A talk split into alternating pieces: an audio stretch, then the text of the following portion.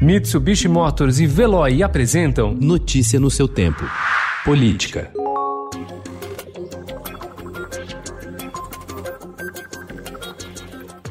Com poucos incentivos e barreiras históricas, as mulheres ainda são uma parcela pequena na disputa pelas prefeituras. Representam apenas 13,05%, 2.494, dos 19.107 candidatos em todo o país nas eleições de 2020. O percentual é ainda menor quando se trata de mulheres negras ou pardas. São 857, 4,5%. Homens brancos representam mais da metade, 55% dos candidatos a prefeito, segundo os dados do Tribunal Superior Eleitoral, atualizados até as duas horas da tarde de ontem.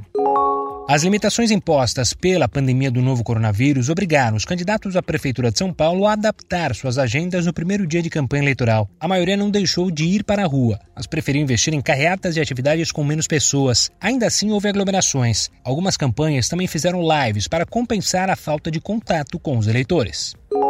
Vander Silva Simeão Ribeiro Pedro, de 54 anos, mora na Vila Missionária, na zona sul da capital paulista. Da casa dela até o bairro da Bela Vista, no centro, gasta uma hora em média para abater o ponto sem atraso às 6 horas da manhã. Encarregada de limpeza, ela não sabe o que é o isolamento social. Passa três horas por dia no transporte público. Sai de casa às 4 horas da manhã para conseguir fazer o trajeto sentada e tentar tomar café da manhã antes de pegar no batente. Rotina rotina cansativa de longas viagens, como a que ela faz diariamente, pode provocar até trombose. Cidade ideal prevê serviços a um quilômetro.